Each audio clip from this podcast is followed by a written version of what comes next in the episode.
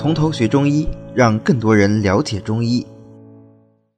好，我们来讲山豆根。山豆根呢是豆科植物柔枝槐的根，也是全年都可以采，但是秋天采挖呢是比较好一些啊，也是生用的。山豆根呢是苦寒归肺经的。呃，我们的五版教材里面山豆根是没有标有小毒的，但是有一些本草山豆根也是给它标上说有小毒的，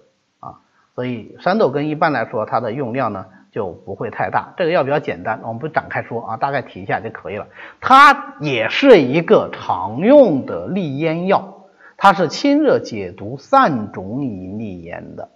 啊。我们现在用山豆根用的最多的情况下，就是拿它来清热解毒、利咽。那么其次呢，就是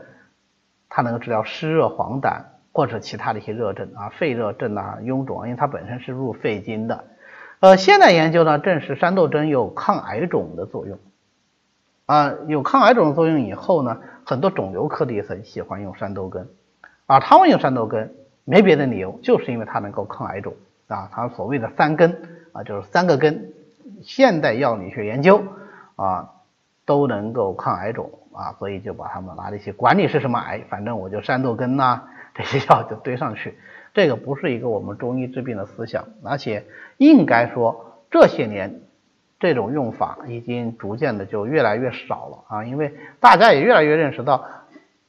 仿佛这么做疗效并不足够好，那么也在思考有没有别的方法，最终还是回到了辩证，这是要经历一个阶段的，因为辩证实在是太难。所以刚上手的时候呢，其实大家都在想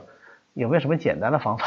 对吧？那么可能最后绕一圈还是回来啊，这样子，因为它是很苦寒的，所以呢不宜于脾胃虚寒的人，这种平时就不太吃饭呐，大便比较稀溏的，吃山豆根呢就要注意一点。一般来说，山豆根啊，你用量如果说稍微偏大一点，病人就会觉得不舒服啊，这是为什么有的这个呃本草上面会说山豆根有小毒的这个原因。